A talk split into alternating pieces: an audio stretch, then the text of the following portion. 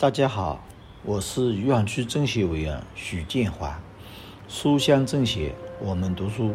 今天我给大家推荐的书是《活法》。利他本就是经商的原点。在弱肉强食的商业世界里，我频繁地将利他、爱、同情等话语挂在嘴上，尽说些好听的话。于是有人。质疑，在这些甜言蜜语背后，究竟隐藏着什么目的？但是我压根儿没有利用花言巧语谋取私利的企图，我不过是把自己的信仰如实表达出来，并且自己坚持认真实践而已。回顾历史就能明白，资本主义起源于基督教社会，特别是其中伦理严格的新教社会。初期资本主义的旗手都是虔诚的新教徒。根据马克思韦伯的观点，这些新新新教徒贯彻基督教的爱周围的人，遵循严格的伦理规范，尊重劳动，把通过产业劳动获得的利润用于社会发展。因此，他们以任何人看来都是光明正大的方法追求利润。而且，获取利润的最终目的，归根到底是贡献于社会。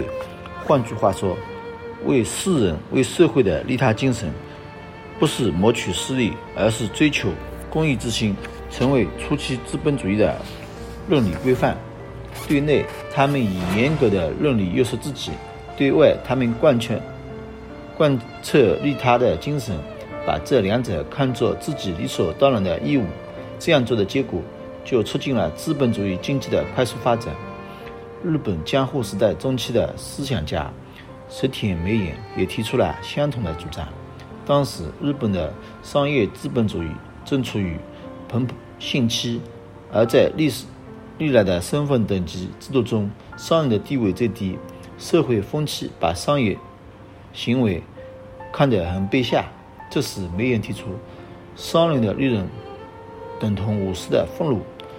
商人获利的和武士之路具有同样的正当性，绝不是什么可耻的行为。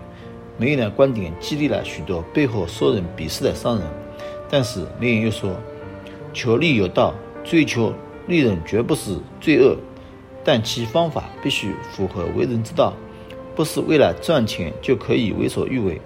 获取利润必须通过人间正道。”他强调商业行为中。伦理道德的重要性，真正的商人应考虑人我双赢，这就是梅眼的话，意思是商人从商的极致就是让对方得利，自己也获利，就是说这中间包含了自利利他的精髓。